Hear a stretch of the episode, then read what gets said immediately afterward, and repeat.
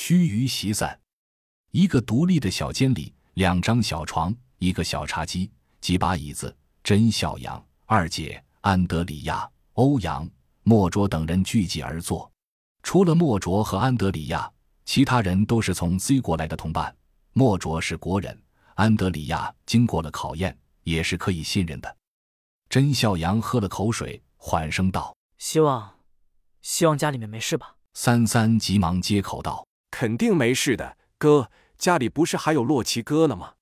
有他在，一定没事的。”甄孝阳点点头，他担心的是家人，但绝不仅仅是家人，因为他深知破产之下安有完卵，所以他担心的更多是整个局势。但从已经掌握的情况看，局势又绝非他能掌握的，而他所处的位置、所担负的责任，可以说牵一发而动全身，是关键性的一步棋。甄孝阳深知，吴所长带着所有人隐藏起来。恰恰是出于安全的考虑，因为欧洲这边，而自己的任务一天不完成，他们可能一天不能浮出水面。想到这里，甄孝阳不仅心头一阵烦躁，感到脸上一阵热流涌过，直冲头顶，眼皮不自觉地跳了两下，不由自主地咬了咬牙，攥紧了拳头，又放开，这才缓过神来，望向周围。所有人都有些奇怪的看着他，只有二姐一脸了然的表情。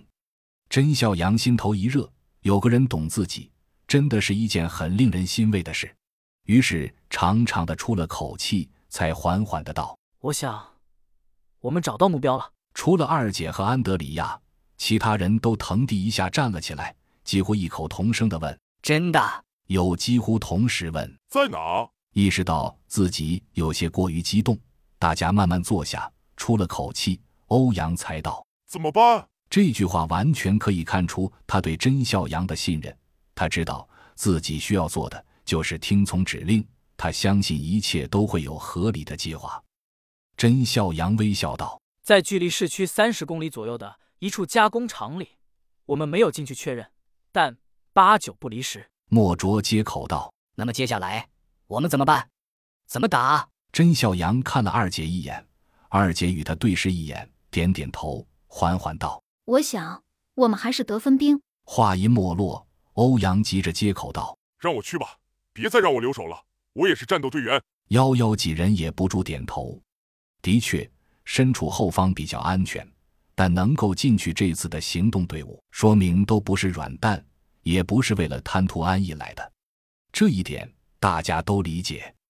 看到大家的状态，甄孝阳心里很安慰，这就是团队的力量和凝聚力所在，也是他敢于挑战、即将面对巨大危险的力量本源吧。